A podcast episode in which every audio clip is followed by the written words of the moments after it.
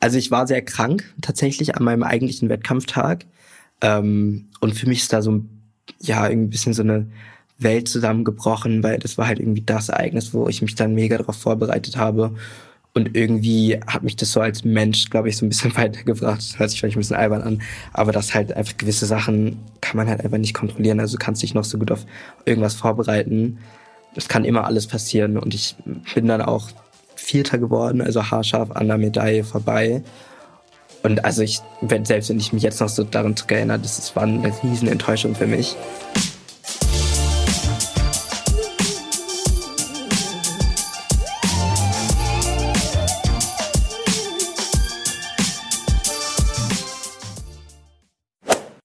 In dieser Podcast-Folge geht es nicht nur ums Laufen, sondern auch um Schwimmen, Degenfechten, Schießen und Springreiten, denn wir sprechen mit Fünfkämpfer Pelé Ibel. Der war trotz seiner jungen 22 Jahre schon unter anderem Teilnehmer bei den Olympischen Jugendspielen und holte die Bronzemedaille im Team bei den Weltmeisterschaften 2022 in Alexandria. Pelé erzählt uns von seinem harten Trainingsalltag, was er aus sportlichen und körperlichen Rückschlägen gelernt hat und warum Laufen seine Lieblingsdisziplin ist. Außerdem wollen wir von ihm wissen, wie seine mentale Wettkampfvorbereitung aussieht, denn im modernen Fünfkampf kommt es nicht nur auf strategisches Denken und Schnelligkeit an, sondern man muss vor allem auch extreme körperliche und mentale Ausdauer mitbringen. Mehr dazu jetzt in der Folge. Viel Spaß beim Hören. Diese Folge wird präsentiert von Avea. Kennst du das, wenn du schon wieder diesen krassen Heißhunger auf Süßkram hast und dann doch lieber zur Schokoladentafel greifst statt zu gesunden Snacks? Ja, ich auch. Und das kann an Schwankungen im Blutzuckerspiegel liegen. Zum Beispiel durch sehr kohlenhydratlastige Mahlzeiten. Zum Glück gibt es eine Lösung, und zwar den Stabilizer von Avea. Avea ist ein Schweizer Unternehmen in der Longevity-Forschung und bietet eine Vielzahl an individualisierten, hochqualitativen Supplements an.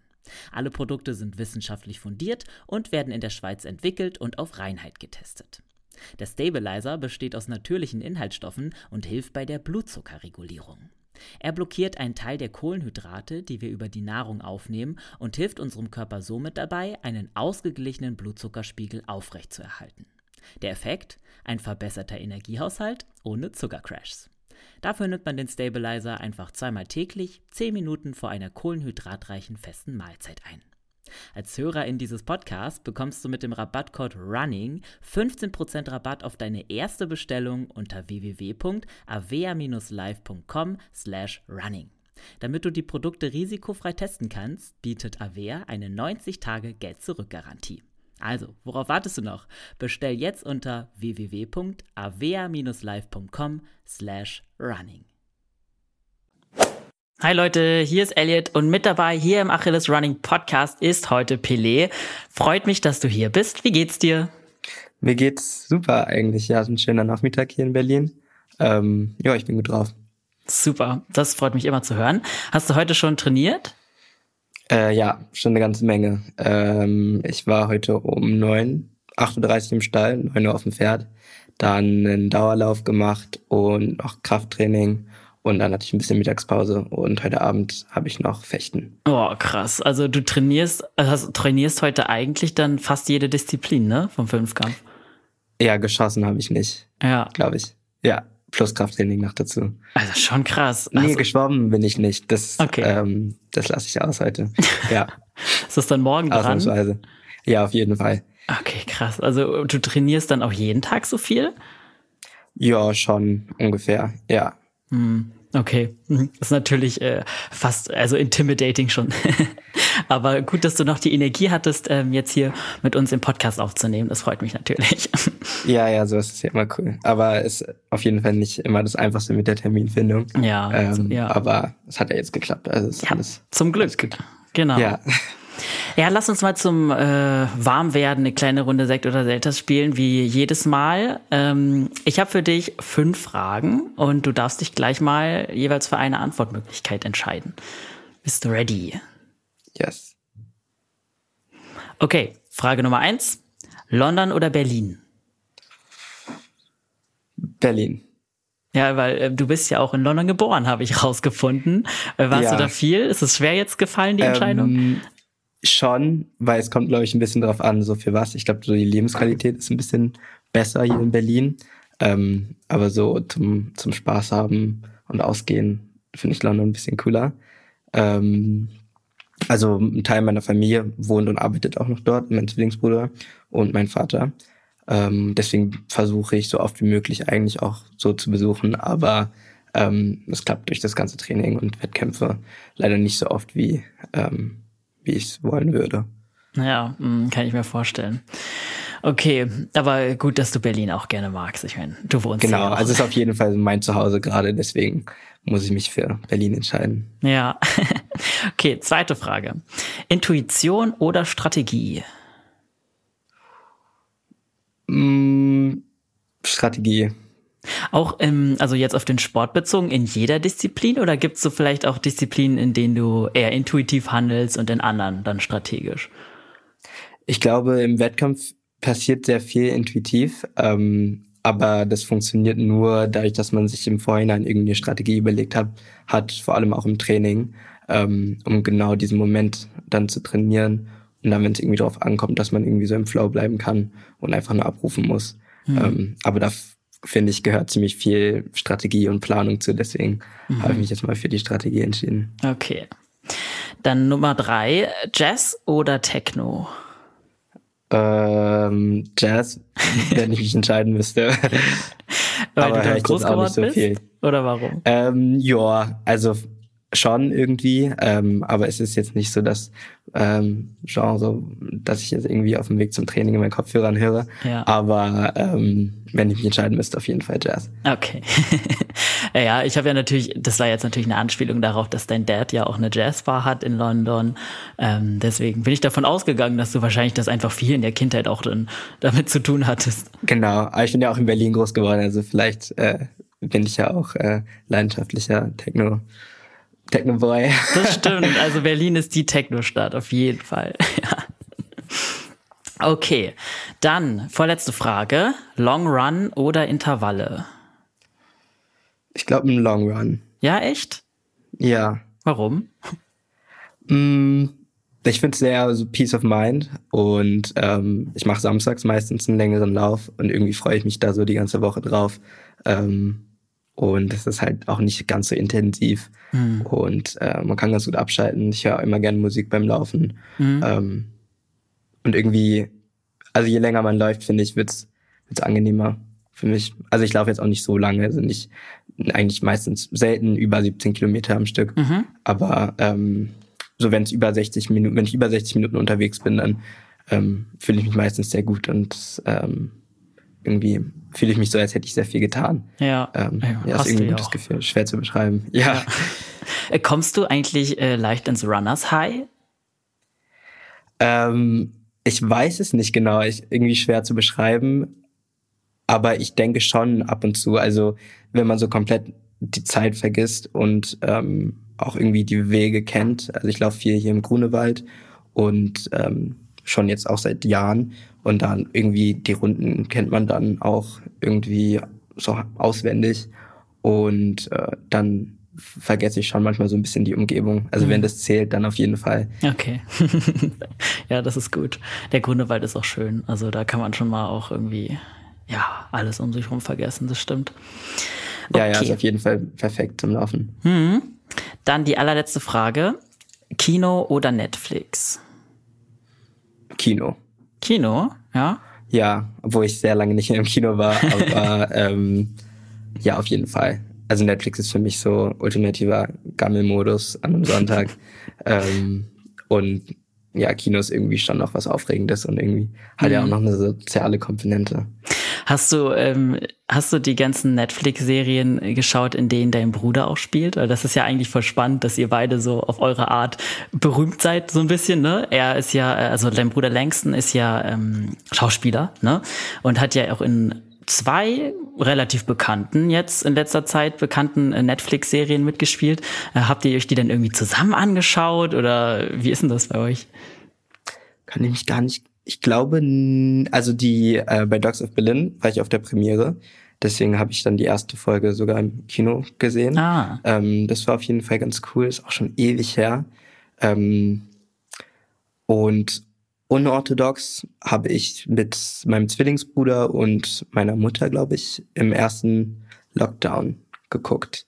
Das waren, sind jetzt ja auch so eine Miniserie ge gewesen, also so vier Folgen. Mhm. Ähm, das haben wir zusammen gemacht und ich bin ganz ehrlich, ich bin mir nicht sicher, ob, ob Langston auch dabei war oder nicht. Weiß ich gerade gar nicht genau. Ähm, und ähm, How to Sell Drugs Online habe ich, glaube ich, alleine geguckt, so gestreamt. Okay. Ähm, und das war auch ganz cool. Also es ist eine ganz, also ich fand, also unorthodox ähm, auf jeden Fall meine Lieblingsserie von den ja, von den dreien. Fand die auch mega. Ähm, ja, also fand ich wirklich top. Ähm, und How to Sell Drugs Online Fast fand ich auch irgendwie witzig und ähm, auf jeden Fall so eine easygoing Streaming Streaming Serie, wenn mhm. ich mal so kaputt vom Training bin. Ähm, hat mir auch gut gefallen. Also ja, also ist auf jeden Fall eine gute Ausrede, um um viel fernzuschauen. Ja, auf wenn jeden ich Fall. Bruder supporten muss. ja. aber witzig auf jeden Fall. Ähm, ja, also heute soll es ja aber um dich gehen natürlich, ne? Nicht um deine Familie oder jetzt um deinen Bruder. Und zwar, äh, ja, du machst ja Fünfkampf, das ist ja auch ein total ungewöhnlicher Sport irgendwie. Also ich tatsächlich kenne niemanden persönlich, der es auch macht. Ähm, deswegen äh, lass uns mal ein bisschen äh, uns deine sportliche Laufbahn angucken. Wie kamst du denn genau zu diesem Sport? Wie hast du dich dafür entschieden? Ähm, ich glaube, es war nicht so eine richtige aktive Entscheidung, ist ein bisschen zufallsbedingt, wie glaube ich viele, die ähm, bei so einer, so einer Sportart landen. Ähm, ich bin geschwommen im Schwimmverein, da war ich noch sehr jung, war nicht sieben, acht Jahre. Und ähm, ein Kumpel von mir, der auch mit mir geschwommen ist, der hat im gleichen Verein ähm, beim Fünfkampf angefangen, ähm, weil die auch eine Abteilung für modernen Fünfkampf hatten und hatte mich einfach mal gefragt, ob ich mitkommen will. Und dann bin ich mit und seitdem dabei geblieben. Und irgendwie durch die Jahre da so reingewachsen ins ganze Training, ähm, auch viel ja, Erfolge gefeiert und ja, dann bleibt man irgendwie dabei, glaube ich. Also es ist irgendwie so ein längerer Prozess. Und wenn ich das jetzt so Revue passieren lasse, dann kann ich das gar nicht so glauben, dass ich das schon so viele Jahre auf so einem hohen Niveau mache, aber irgendwie ähm, scheint ja Spaß zu machen, sonst würde die Zeit nicht ja, so schnell vergehen. Muss ja Spaß machen, ja. Ähm, und du warst also erst Schwimmer. Ähm, waren ja, die... das will ich jetzt nicht sagen. So. Ich bin geschwommen im Verein. Okay. Aber okay. da will ich mich jetzt nicht zu weit aus dem Fenster sagen, ich nicht schwimme, aber ähm, ja. okay, aber du kamst aus dem Schwimmsport. Ähm, ja. Waren ja, die. Ja, doch, doch. ja, sagen wir, ja, ja, okay, können wir so stehen lassen. Okay. Ähm, waren die anderen äh, Disziplinen dann total ungewohnt für dich? Hast du dich da schnell reingefuchst? Wie ist denn das überhaupt? Also lernt man dann jede einzelne auf einmal oder erst die eine, dann die mm. andere? Also ich habe ja angefangen, da war ich wirklich noch sehr jung, da war ich vielleicht so neun, acht, acht Jahre irgendwie so. Und da ist, kann man das, das kann man sich so vorstellen wie normaler so Kindervereinssport. Also das Laufen war eher ähm, viel halt Spielen, so, das ist ja gut für Koordination, viele Sachen mit Bällen und ähm, Schnelligkeitssachen ähm, und geschwommen viel dann Technik, also das Kraulen sozusagen richtig beigebracht bekommen. Ähm, und dann beim Fechten lernt man sozusagen die Fechtschritte, also die Beinarbeit nennt sich das. Und dann über die Jahre kommt dann, kam dann das Schießen dazu und ähm, das Fechten dann sozusagen mit dem Degen und der Ausrüstung, also ein richtiger dann Kampf. Und ähm, Reiten kam dann auch ein bisschen später dazu. Also man muss halt erstmal normal reiten lernen, dann auf jeden Fall so ein bisschen dressurmäßig, bevor es dann zum Springreiten kommt. Ähm, also ja, man wächst da so ein bisschen rein und ich denke mal so richtig so diese Intensitäten ähm, und wirklich lange Programme schwimmen. So in dem Oberstufen, äh, also Oberschulenalter, so 12, 13 Jahre fängt es an und in dem Alter habe ich auch noch nicht so viel gemacht. Ich war auch nicht auf der Sportschule, sondern auf einem ähm, englisch-deutschen Gymnasium in Charlottenburg. Und deswegen ist es mir auch sehr schwer gefallen, am Anfang halt so viel zu trainieren und irgendwie mit der neunten Klasse, neunte, zehnte Klasse kam dann so ein bisschen ähm, so eine Motivation. Ähm, ich glaube, da standen irgendwie die EU 15 deutschen Meisterschaften oder irgendwie sowas an. Die waren dann im Herbst und da habe ich über den Sommer viel trainiert in den Ferien und habe irgendwie gemerkt, wie, wie ich das mag, irgendwie dieses Ziel zu verfolgen und im Training zu bleiben. Und ich bin dann auch Vize-Deutsche Meister, glaube ich, geworden. ich weiß noch, ich wollte unbedingt gewinnen und es hat nicht mhm. ganz geklappt. Ähm, war ich auch mega enttäuscht mit 14.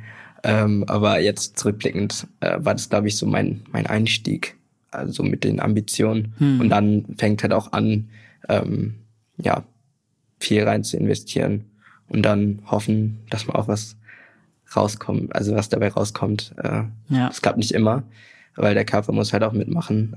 Aber bei mir hat es zum Glück geklappt. Ja.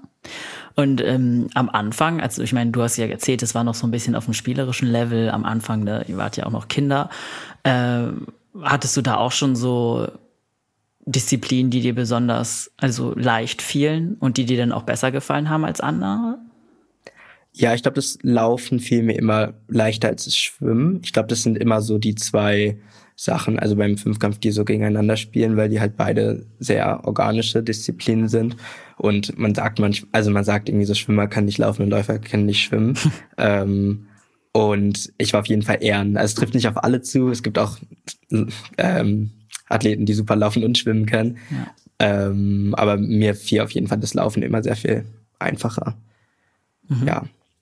Okay, also hast du dich doch schon da so, so ein bisschen äh, fest, also ein bisschen fokussiert, ne? Das ist ja interessant, dass das schon so früh sich manifestiert hat. Ja, ich glaube, es hat sich eher manifestiert, nicht, dass ich da irgendwie aktiv mich auf eine Disziplin mehr konzentriert habe, sondern ähm, ja, das passiert dann einfach. Da merkt man halt, das fällt einem irgendwie einfacher und dann hat man automatisch natürlich auch irgendwie mehr Spaß dabei und dann ähm, werden auch die Leistungen halt noch besser. Das potenziert sich so ein bisschen. Ähm, ja. Mhm. Und wenn du. Aber ich schwimme auch nicht ungerne. Okay. Zurzeit auf jeden Fall nicht. Ist ja aber wichtig. es ist halt, ja, ist auch wichtig, aber also es ist nicht ganz so wie es Laufen von, von den Leistungen her und von dem, was ich sozusagen reinchecke und rausbekomme. Okay. Da geht das beim Laufen auf jeden Fall ein bisschen einfacher. Ja. Spannend. Und ja. ähm, als du dann so mit 14 irgendwie ja so ein bisschen den Entschluss gefasst hattest, das so ein bisschen ambitionierter zu machen, so, ähm, das kam dann auch von dir innen heraus, ja? Du warst dann auf einmal irgendwie angefixt. Das war jetzt nicht, weil deine Eltern dich gepusht hatten oder so. Nee, überhaupt nicht. Also mein Vater war zwar auch bis so zum Universitätsalter Leistungssportler, der hat Judo gemacht für Großbritannien. Ähm, war auch recht erfolgreich. Hätte sich, glaube ich, fast für die Spiele qualifiziert. Ähm, aber der, also ihm war es wichtig, dass wir drei alle Sport, Sport machen oder gemacht haben. Aber also ich wurde, wurde nie gepusht, so von meinen Eltern jetzt unbedingt zum Training zu gehen und Leistungen zu bringen. Ähm, das kam auf jeden Fall von mir aus. Ich weiß auch nicht, woher das kam. Es kam einfach. Und ja. Also würdest du dich schon, schon als ehrgeizig bezeichnen?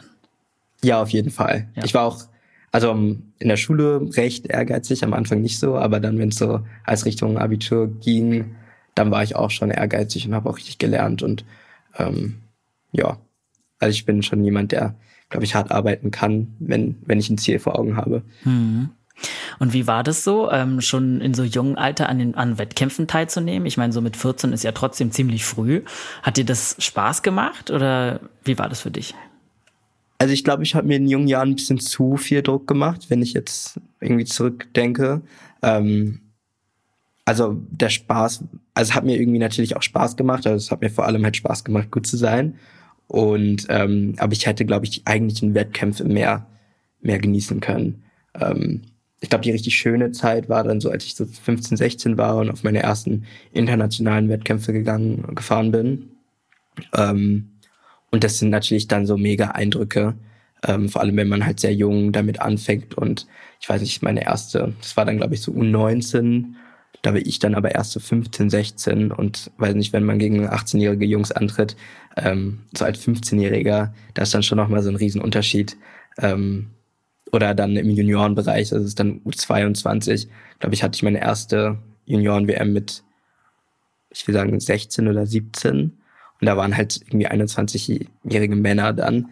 Und das war dann auf jeden Fall schon so, ja, ein bisschen überwältigend, aber auch irgendwie cool, wenn ich dann halt eine gute Platzierung ähm, geschafft habe, ist es dann irgendwie umso schöner gewesen und ähm, ja. Und ähm, hattest du da schon irgendwie das Ziel auch schon so groß rauszukommen oder wolltest du dann also dich eher so innerhalb des Wettkampfs halt beweisen? Was war so deine ähm, Motivation dahinter? Also ich glaube auf jeden Fall, das Ziel war irgendwann halt zu den Olympischen Spielen zu fahren. Krass. Ähm, das ist, glaube ich, so auch so ein bisschen so ein Traum, der einen so ein bisschen eingetrichtert wird, glaube ich. Ähm, ich hatte auch das äh, Glück oder Privileg, bei den, bei den Youth Olympics starten zu können. Also klar, ich habe mich auch qualifiziert.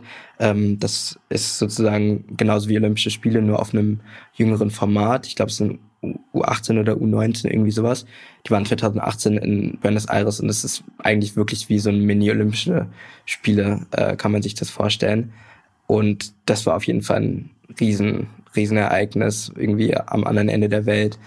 Und ähm, da war ich mit sieb, 18, 17, äh, drei Jahre lang in, äh, drei Jahre, drei Wochen in, in Argentinien. Und ähm, das war auf jeden Fall so ein Zwischenschritt und das hat mir auch, glaube ich, viel so gezeigt und beigebracht. Und ähm, ich glaube, es wurde auch sehr so honoriert gesellschaftlich, weil das halt unter diesem so Deckmantel Olympia stattfindet. Und ähm, das können halt alle irgendwie einordnen und finden das krass. Und dann haben viele Leute das irgendwie mitbekommen und sagen, hey, Youth Olympics, voll cool und so. Und da habe ich so richtig Anerkennung bekommen ähm, und auch, sage ich mal, dann von der Förderung her ähm, und von meinem Verband. Und also da war ich auf jeden Fall wirklich auf so einem, so einem Höhepunkt in meiner so jugendlichen Karriere.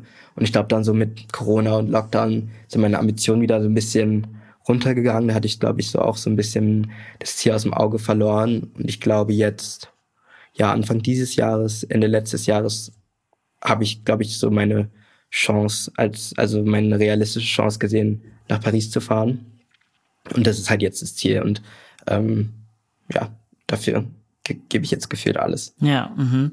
ich finde es natürlich auch mega krass, dass du schon so früh an den Olympischen Jugendspielen teilgenommen hast. Das ist natürlich eine mega Erfahrung so in dem Alter. Kann mir vorstellen, dass da auch, äh, dass du super viele Erfahrungen daraus ähm, mitnehmen konntest. Du meintest, du hast viel gelernt. Was, was war jetzt zum Beispiel so ein Learning? Einfach mal so als Beispiel.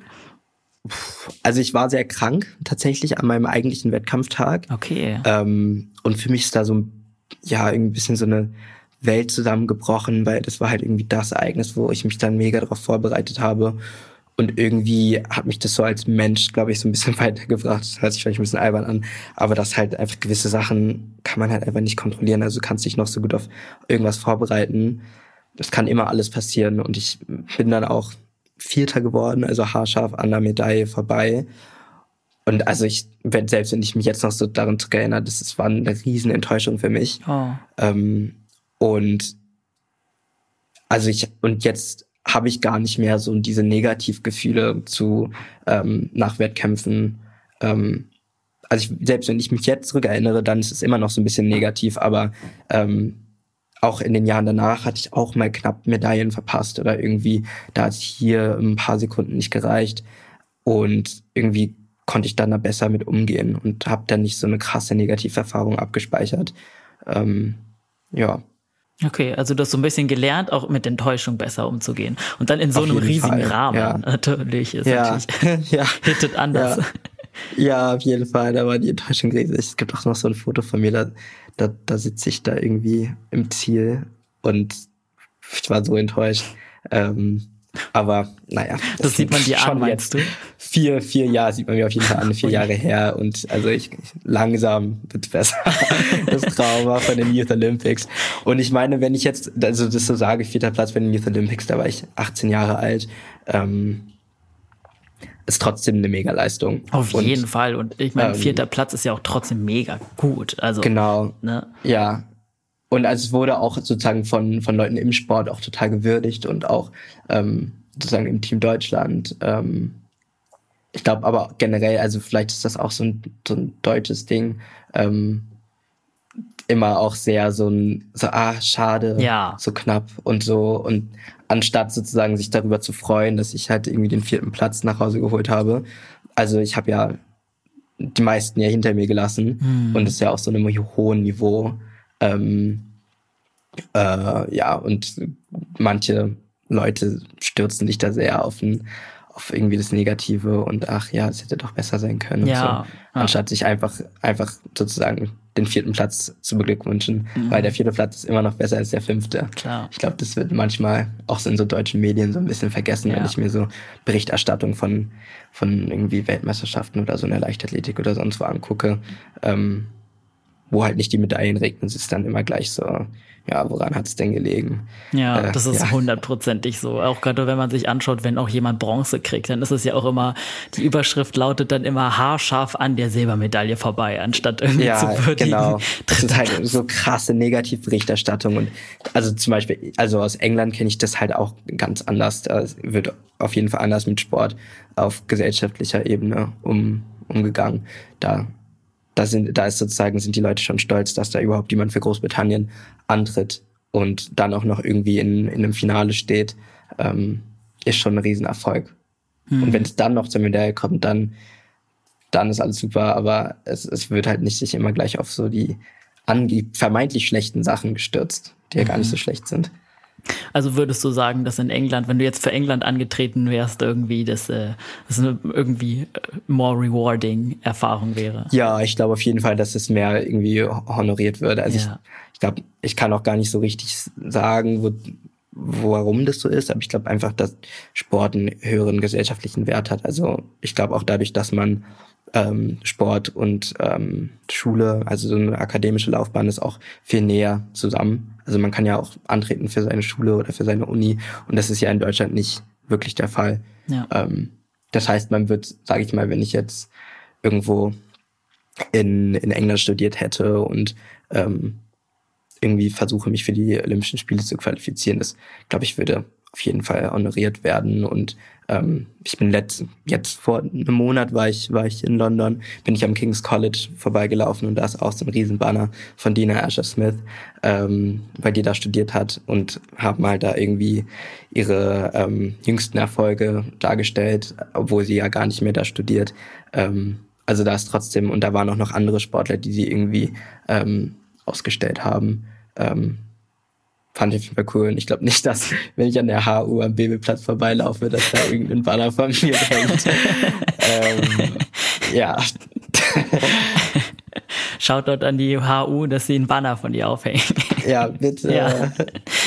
Hast du Geht dich bestimmt nicht. Es steht doch alles unter Denkmalschutz und so. Ja, hast du dich jemals äh, geärgert, dass du für Deutschland antreten musst und nicht irgendwie, dass deine Familie in England geblieben ist und du dann da quasi als englischer Sportler äh, so deine Erfolge hättest feiern können? Ähm, nicht wirklich. Ich glaube, wären wir in, in London geblieben, wäre ich nicht unbedingt zum Leistungssport gekommen auf dem okay. Niveau. Ähm, das ist auch innerhalb von der Stadt von London auch sehr schwierig, glaube ich.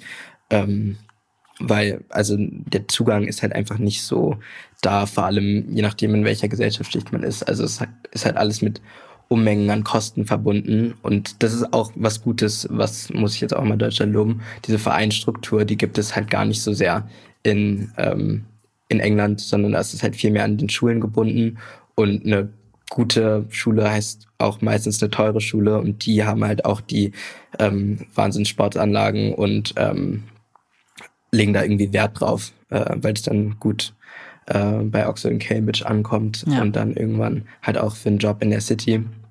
Das heißt, irgendwie so, der Sport ist auch dann automatisch ein bisschen klassistischer. Okay. Ähm, also ja, ja. bin ich auf jeden Fall doch dankbar, dass ich hier in Berlin bin. Okay. Ja. Ähm, erzähl mal ein bisschen was vom Training. Also als du dann damals vielleicht auch auf die Olympischen Jugendspiele hin trainiert hast, wie intensiv waren das damals schon? Ich stelle mir das natürlich sehr zeitintensiv vor und auch jetzt gerade dein Training. Hast du ja, schon ein bisschen also, also mein Training sieht meistens so aus, dass ich so ja vier bis fünf Einheiten am Tag mache. Ähm, also jeden Tag, also ich laufe auf jeden Fall sechsmal die Woche ähm, Montag bis Samstag, Sonntag gönne ich mir meistens, je nachdem, wie viel ich so gemacht habe die Woche. Und dann habe ich drei intensive Läufe und drei eher so im GA-Bereich.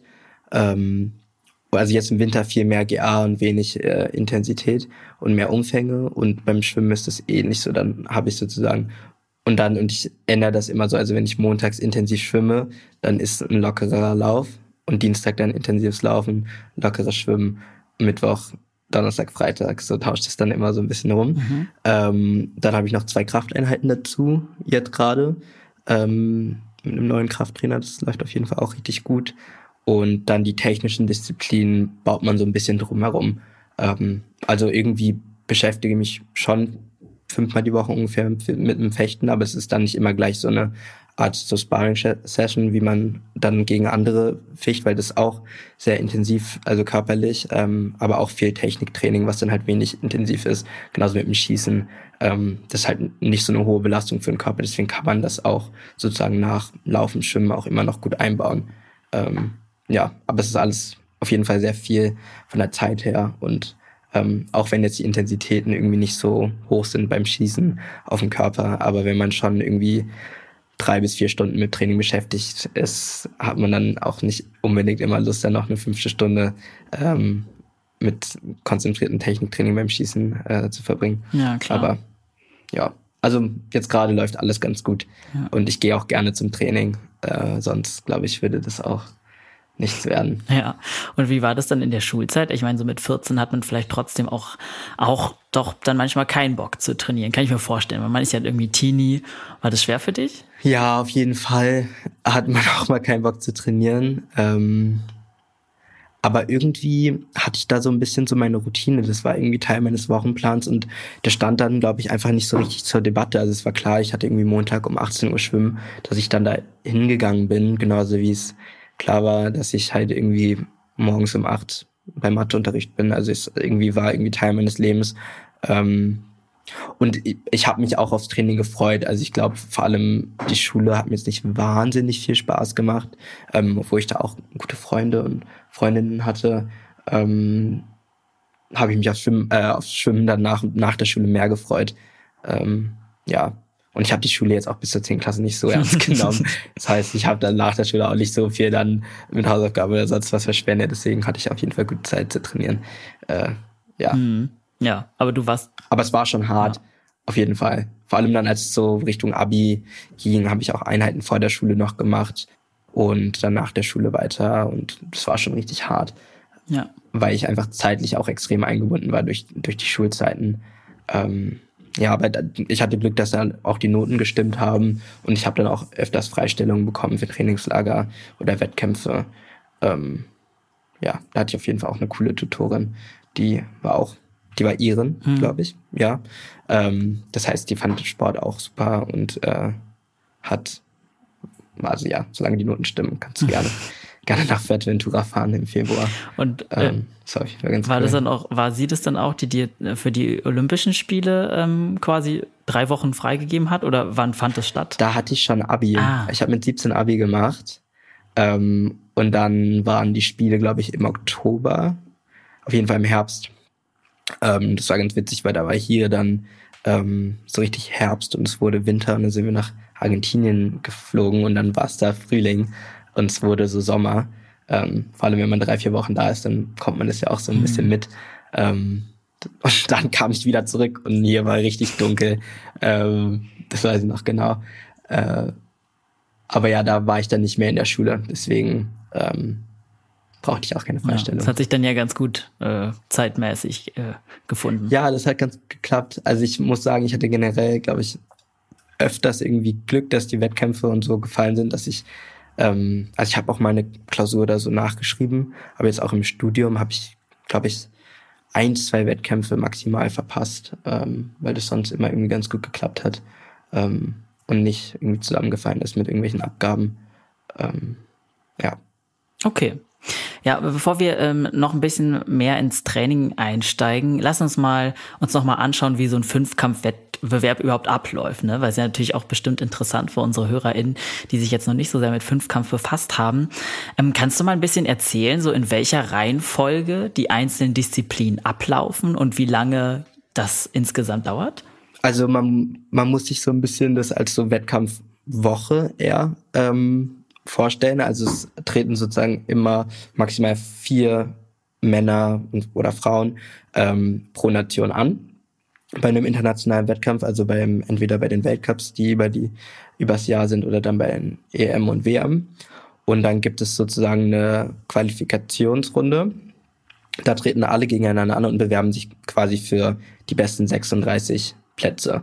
Ähm, und je nachdem halt, wie viele antreten bei dem Wettkampf, bleiben dann aber für den zweiten Tag ähm, nur 36 übrig. Und das ist dann sozusagen das, die Qualifikation. In der Qualifikation ähm, macht man Schwimmen, 200 Meter Freistil, ähm, Fechten in so einem Round-Robin-System, also jeder gegen jeden auf einen Treffer.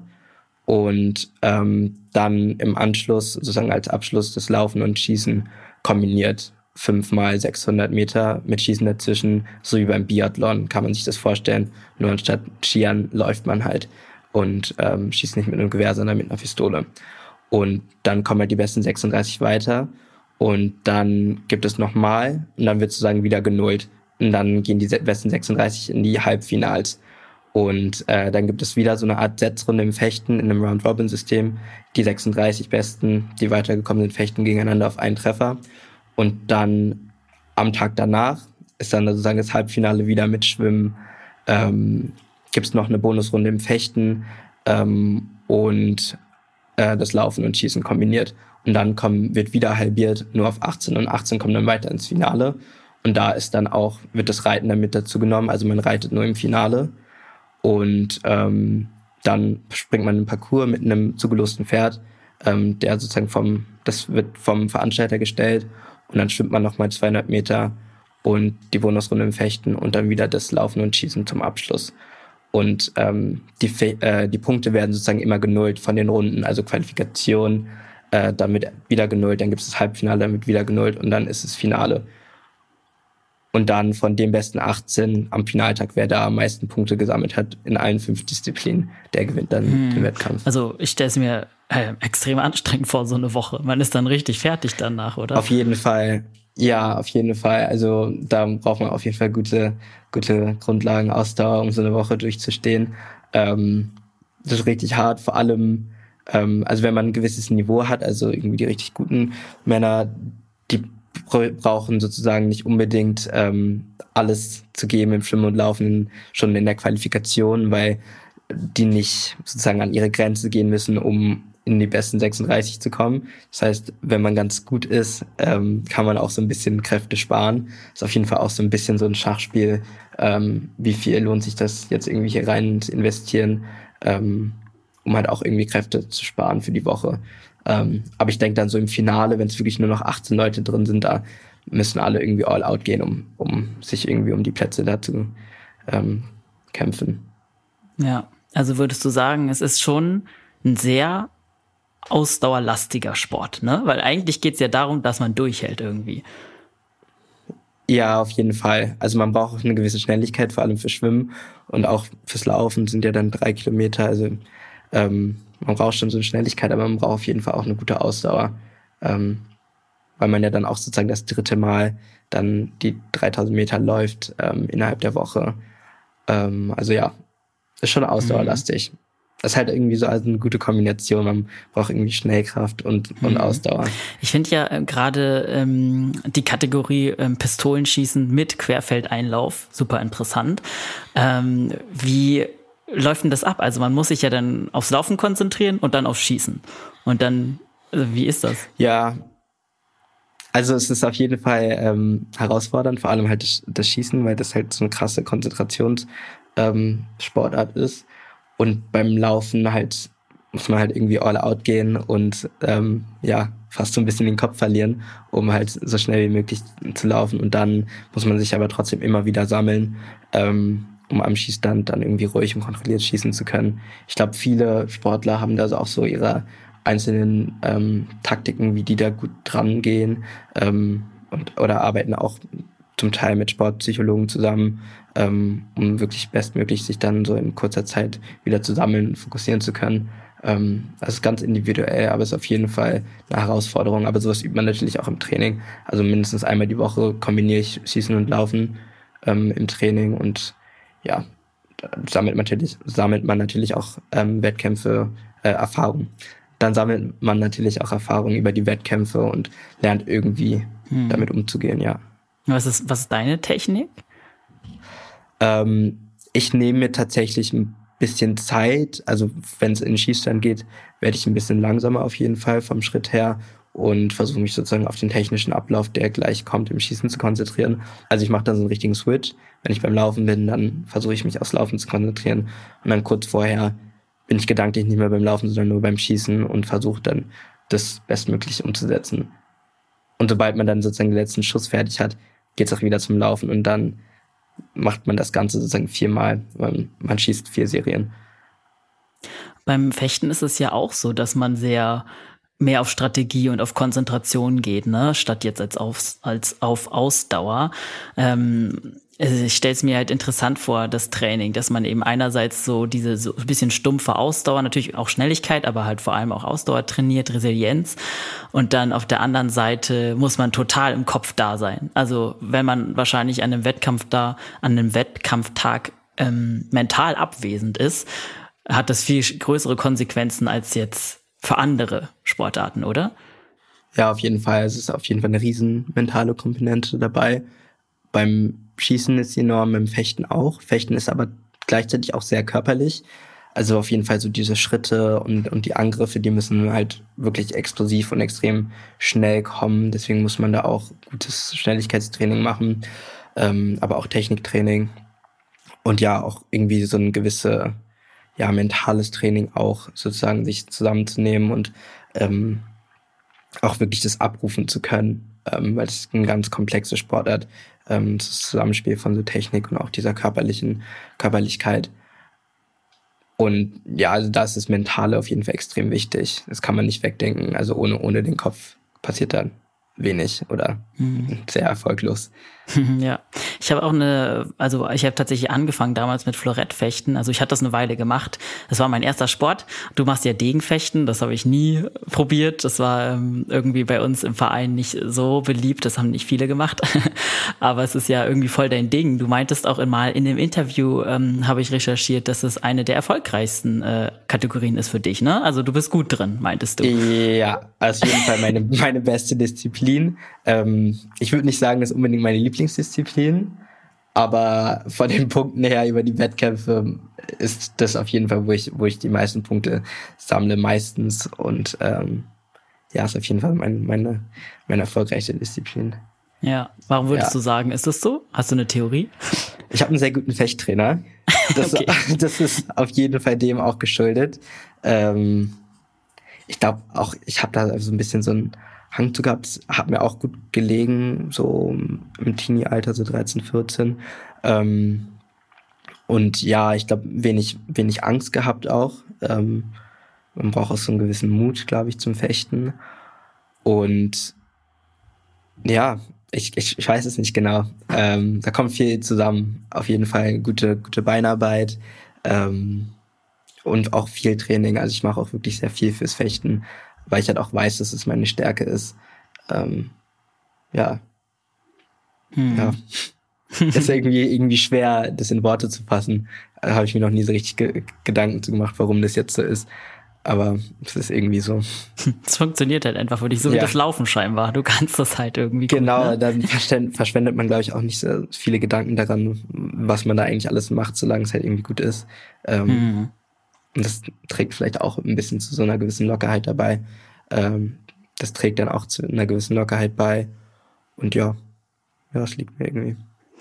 Und ähm, wie würdest du sagen, vor so einem Wettkampf, wie bereitet man sich da mental vor? Weil ich meine, man so gerade ähm, durchhalten hat ja auch viel mit dem Kopf zu tun, gar nicht nur mit dem Körper. Ne? Man muss ja irgendwie auch einen eisernen Willen, nenne ich es jetzt mal, haben. Äh, würdest du sagen, du hast es irgendwie von Natur aus? Also du bist halt einfach dann super fokussiert und beißt dich rein oder bereitest du dich irgendwie mental vor so einem Wettkampf nochmal speziell vor? Also ich habe tatsächlich auch ähm, viel mit einer Sportpsychologin zusammengearbeitet, ähm, aber jetzt nicht unbedingt Motivationssachen, sondern ich glaube, das hat auf einem gewissen Niveau jeder Sportler, weil sonst wäre man gar nicht über die Jahre immer dabei geblieben, wenn man nicht diesen unbedingten Willen hat zu gewinnen. Aber mh, mm, man darf auch da irgendwie nicht rübergehen und nicht zu viel von sich sozusagen verlangen, was man vielleicht gar nicht unbedingt so drauf hat oder abrufen kann. Ähm, und dann so eine extreme Aufregung hat und irgendwie seine komplette technischen Abläufe oder seine Strategie halt irgendwie vergisst und nur noch irgendwie wild drauf losrennt oder schwimmt und ähm, also man macht schon so eine gewisse Vorbereitung, aber irgendwie kommt das dann auch mit, mit einer gewissen Wettkampfroutine, ähm, weil ich schon viele Wettkämpfe gemacht habe, auch schon im jungen Alter äh, auf hohem Niveau.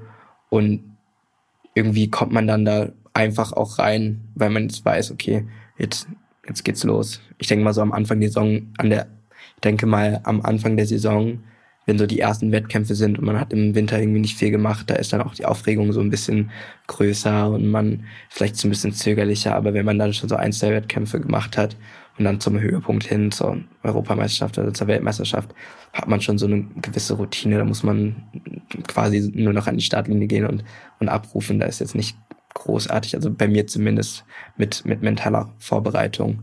Ähm, aber eine gewisse Vorbereitung ist auf jeden Fall da. Mhm. Okay. Ähm, ja, apropos Wettkämpfe, äh, diesen im Juli war ja auch die Weltmeisterschaft in Alexandria. Ist natürlich auch mega krass, dass du bei der WM dabei warst. Ähm, wie war da so deine Wettkampfvorbereitung, beziehungsweise wie hart war das Training vorher? Weil WM ist natürlich auch eine, also da liegt bestimmt auch viel äh, Druck hinter, ne? Ja, auf jeden Fall. Das war jetzt auch meine erste Senioren-Weltmeisterschaft, also bei den Männern. Und die Vorbereitung war richtig hart, das weiß ich noch genau. Ähm, da hatte ich auch so ein kleines Radio-Interview nach, nach den Finals, die hier in Berlin waren. Und da habe ich irgendwie gefühlt an den letzten Kräften noch gezerrt, weil das halt am Ende der Saison, da hat man schon irgendwie viel gemacht.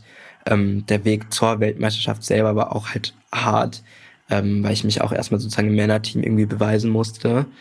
Und also ich war auf jeden Fall glücklich dabei zu sein. Das gab mir, glaube ich, auch eine gewisse Lockerheit. Und ich glaube, das war dann sogar mein, mein bester Wettkampf ähm, des Jahres, obwohl ich körperlich schon gar nicht mehr so auf dem Höhepunkt war.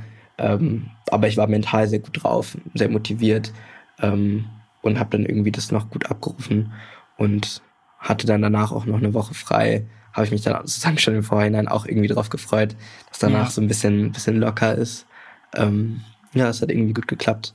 Ähm, es war unfassbar warm, aber ja, war auf jeden Fall eine coole Erfahrung. Warst du sehr aufgeregt vom Wettkampf und äh, wirkt sich sowas dann auch nicht voll aufs Fechten zum Beispiel und auf Schießen aus? Also, also es wirkt sich auf jeden Fall aufs Fechten und auf Schießen aus. Ich glaube, von der Aufregung profitiert man eher bei den organischen Disziplinen, weil es gibt einem irgendwie dann noch mal ein bisschen mehr Adrenalin und man ist dann schneller oder ermüdet nicht so schnell. Beim Fechten kann ich ganz gut damit umgehen. Beim Schießen hatte ich dieses Jahr ein bisschen Schwierigkeiten manchmal. Ähm, aber es wirkt sich auf jeden Fall auf, auf die Leistung aus. Und das ist auch das, was ich meinte, dass man sozusagen nicht, nicht drüber geht von der Motivation, irgendwie nicht übermotiviert ist, sondern irgendwie so ein gesundes Mittelmaß findet. Das ist ganz ausschlaggebend. Mhm, okay. Und du meintest, das war dein bester Wettkampf. Also deine Stimmung war gut, die Stimmung im Team war auch gut. Also ich meine, ihr habt ja geilerweise auch ähm, im Team ein super Ergebnis geholt. Äh, ihr seid ja, habt ja die Bronzemedaille geholt zusammen. Äh, gratuliere nochmal an der Stelle. Danke. ja, wie war das dann im Team so? Gut, auf jeden Fall. Ich glaube, dadurch halt, als ich das, wie ich das vorhin äh, versucht habe, irgendwie zu erklären, ähm, am Ende sind ja dann nur noch 18 im Finale und wir haben halt drei Männer bis sozusagen an den letzten Tag gebracht und da ähm, die Teams bestehen sozusagen immer aus drei Leuten maximal für die für die Teamwertung. Also vier können starten, drei kommen nur in die Teamwertung und es war halt klar, dass wir sozusagen einfach nur noch mal abrufen müssen und dann wahrscheinlich eine Medaille machen werden. Ähm, und das war dann auf jeden Fall auch irgendwie ein riesen Anreiz. Ähm, ein Team mussten wir hinter uns lassen, um halt eine Medaille mach, äh, zu machen. Und ja, das war auf jeden Fall eine Motivation, die Stimmung war gut und es ist natürlich immer cool, auf dem Podest zu stehen und ähm, mit einer Medaille nach Hause zu fahren. Ähm, mhm. Und ja. eines Tages dann auch eine Einzelmedaille. Äh, ja, mal sehen. Ja. Das ist auf jeden Fall so die Motivation. Und es motiviert dann natürlich auch irgendwie weiterzumachen, weil man merkt, man ist da irgendwie ganz vorne mit dabei.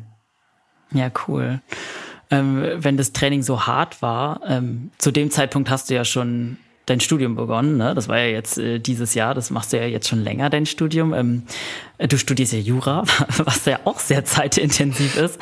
Äh, wie schaffst du es denn eigentlich dann irgendwie die Zeit da reinzustecken, aber gleichzeitig auch ins Training und dann einfach noch nebenbei zur WM zu fahren? Ähm, also es war also auf jeden Fall ein Challenge äh, bis jetzt. Also ich habe 2000 21, ja, letztes Jahr mein, ähm, mein Bachelor fertig studiert und ah, habe ich auch in drei Jahren gemacht, also in sechs Semestern. Und das war auch, so.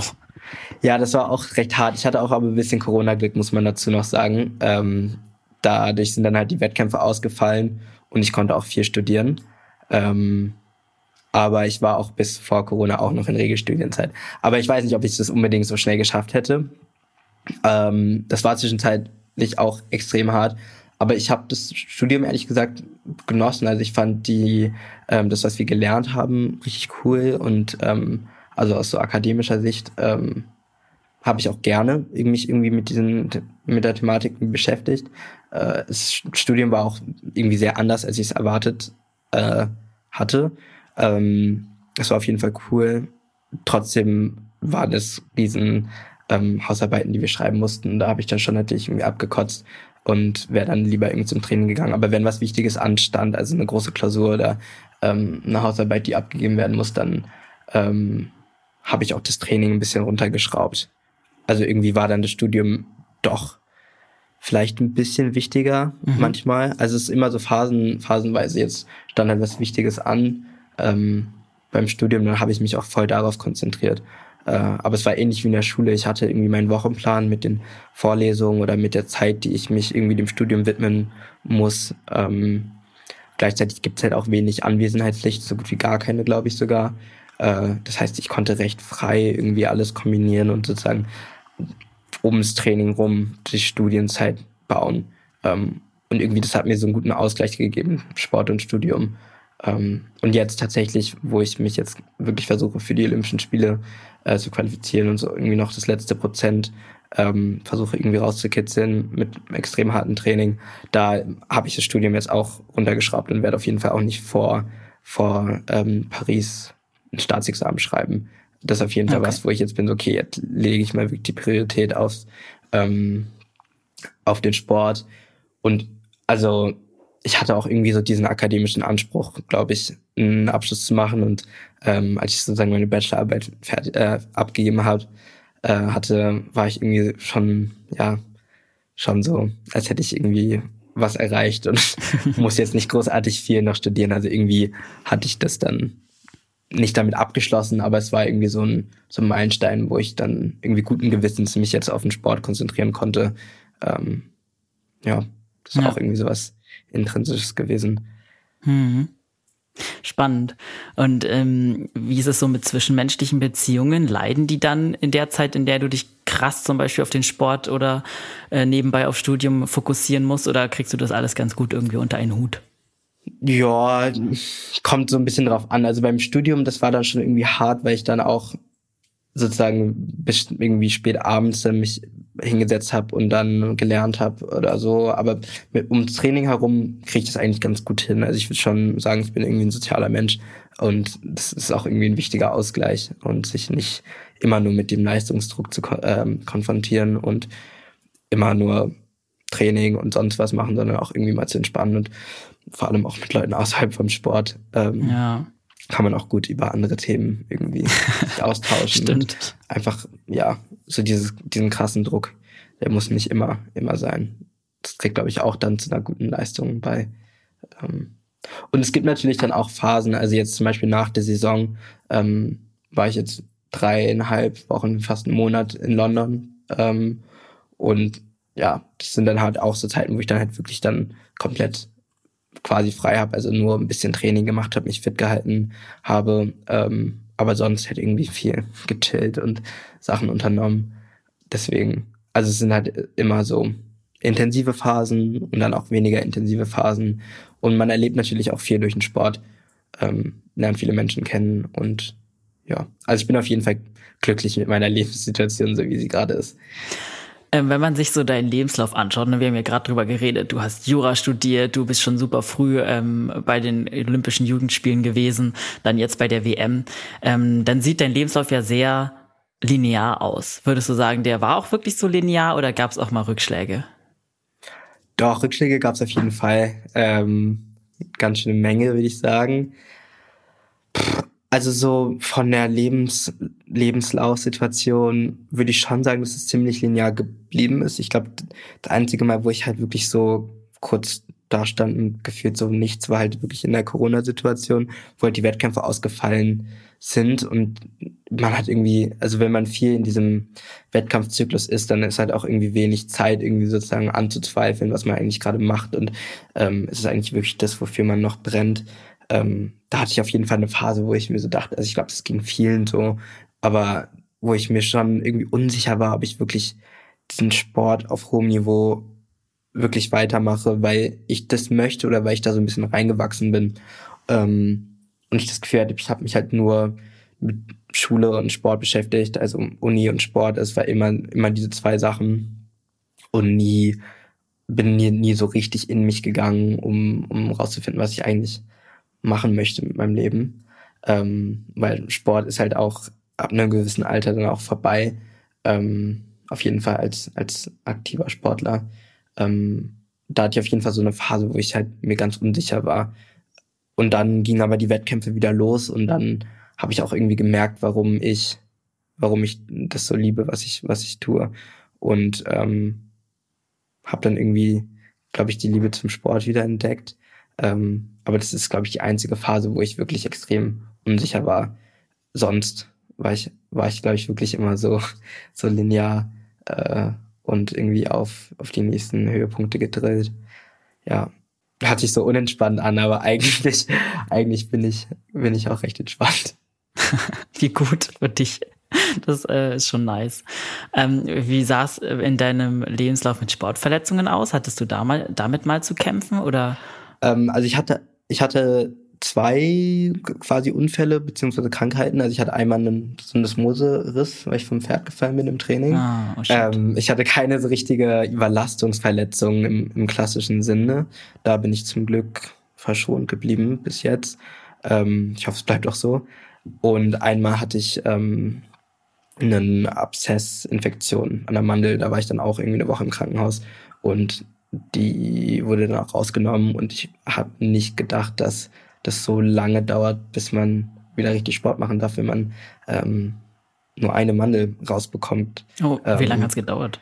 Bestimmt acht bis zwölf Wochen oder irgendwie so. Oh. Ja, weil dadurch, dass man im Mund nicht nähen kann, ist halt wie so eine offene, offene Wunde. Und wenn der Puls zu hoch geht, dann kann es aufgehen.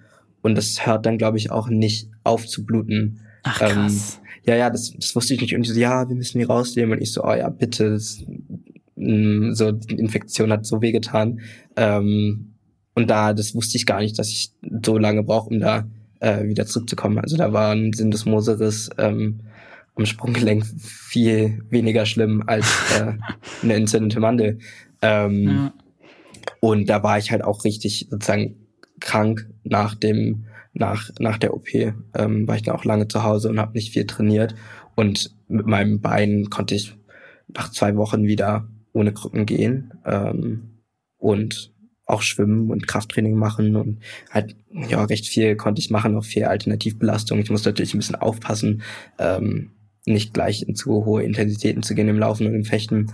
Ähm, aber ich konnte mich halt bewegen und irgendwie alternatives Training machen und mit der Mandel-OP konnte ich wirklich kurz, kurz gar nichts machen.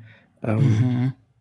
Das war so das, wo ich so wirklich dann auch zu Hause saß und so mich gelangweilt habe, ja. ähm, weil es einfach irgendwie nichts zu tun gab. Aber sonst bin ich zum Glück bis jetzt verschont geblieben. Ja, ich hoffe, es bleibt auch so.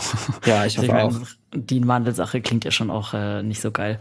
Gut, ja. dass der Wiedereinstieg da trotzdem dann irgendwie geflutscht ist, ne?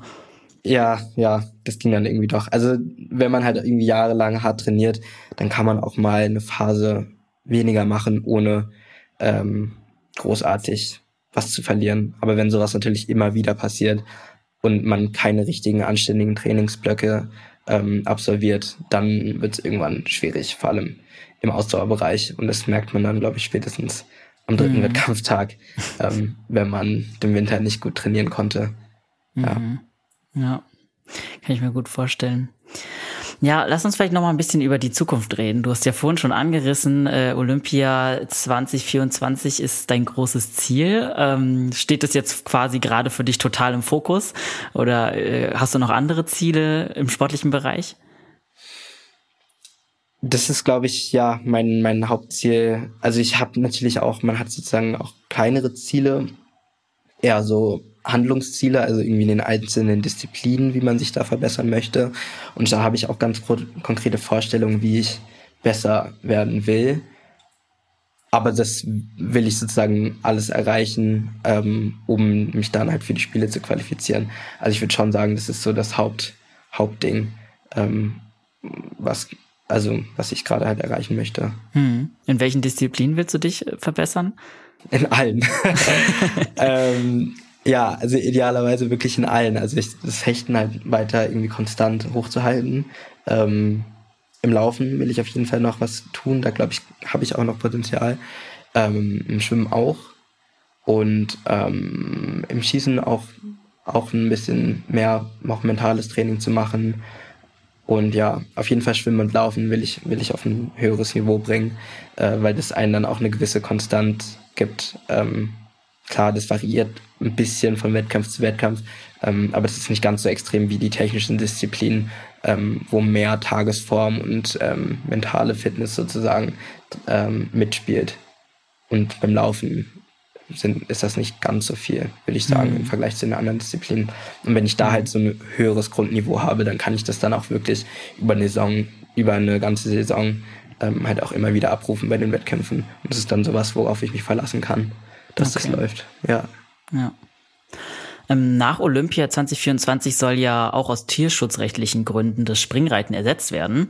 Ähm, Finde ich auch persönlich ganz gut, so ne, aus Tierschutzgründen. Aber was glaubst du, kommt dann anstelle des Springreitens? Uh, ähm, ich weiß es nicht genau. Ich bin auch nicht so ein, ein Typ, der so viel spekuliert vor allem jetzt gerade in meiner Situation ähm, will ich mich gar nicht oder beschäftige ich mich gar nicht viel damit, weil ich jetzt gerade halt mein Ziel habe, Paris 24. Das ist Fünfkampf, wie ich ihn kenne, mit Springreiten. Und ich trainiere auch Springreiten hart und ähm, deswegen ist es so ein bisschen so eine Thematik, mit der ich mich noch nicht beschäftigen muss und will, weil ich halt auch irgendwie mit der Sache sozusagen jetzt in diesem olympischen Zyklus bleiben möchte. Und mhm. was danach kommt, das muss ich dann, muss ich dann sehen. Mhm. Aber jetzt mhm. erstmal bis 24 geht es so weiter für mich und dann kannst, kannst du nochmal anrufen und äh, Frage, Frage stellen, dann gebe ich dir auch eine bessere Antwort. Ich glaube, zur Debatte stand ja auch irgendwie sowas wie ein Hindernisparcours. Das wäre ja dann auch mit Laufen so. Das wäre doch dann vielleicht auch wieder deins, oder? Du meinst ja, Laufen liegt dir. Ja, ja, kann gut sein. Also ich habe es ja noch nicht ausprobiert, deswegen ähm, will ich jetzt nicht irgendwie zu viel sagen. Ja, damit qualifiziere qualifiziere ich mich dann auf jeden Fall für, für die nächsten Olympischen Spiele. Also ja. das muss ich abwarten und, und ausprobi äh, ausprobieren und natürlich muss man das dann auch irgendwie trainieren. Okay. Ähm, ja. ja, das sind aber, ja, ich warte auf die Zukunft. ja. ja. Und äh, beruflich, sag mal, wenn du Jura studierst, also jetzt auch deinen Bachelor hast, willst du da eher Anwalt oder Richter werden? Weder noch, glaube ich. Oh.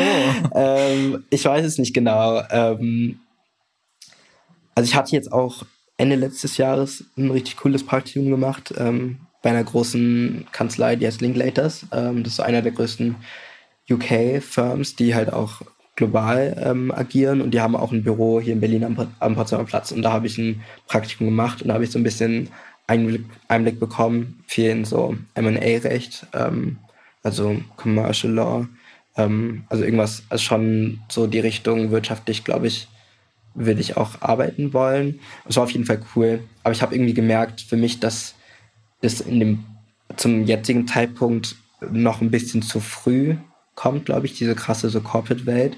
Ähm, und ist auch so ein bisschen eine Frage für, für die Zukunft. Dann nach 24 ähm, okay.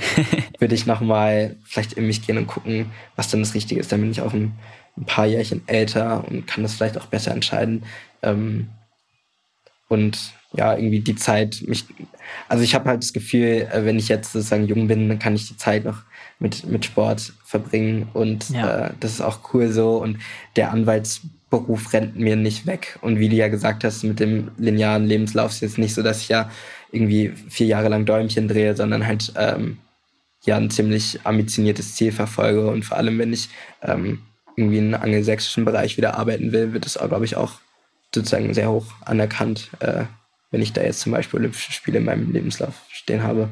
Ähm, ja, deswegen mache ich das erstmal so. Ja und dann mal gucken, ob ich. Ja, also wir müssen auf jeden Fall scheinbar nochmal nach Paris 24 ja, reden. auf jeden Fall. Und dann schauen wir mal, wohin du dich noch entwickelst oder welche Entscheidungen ja. sich in der Zwischenzeit getan haben. ja. ja. Ja, aber ich wünsche dir auf jeden Fall natürlich im Namen unserer HörerInnen ganz viel Erfolg weiterhin auf dem Weg und sag vielen Dank, dass du hier im Podcast warst. Vielen Dank, dass ihr mich hattet. ja, zum Abschluss vielleicht noch, wo kann man dich denn online finden? Ähm, ich bin eigentlich nur auf Instagram, ähm, Evil. Ähm, also Vor- und Nachname zusammengeschrieben. Das ist mein Handle. Perfekt, das verlinken wir in den Show Notes. Also Leute, folgt Pele gerne und folgt auch gerne uns auf Instagram unter achilles.running. Wenn euch die Folge gefallen hat, lasst uns gerne ein Abo da und eine 5-Sterne-Bewertung und teilt auch gerne die Folge mit euren Friends. Wir hören uns bald wieder, bleibt gesund und keep on running.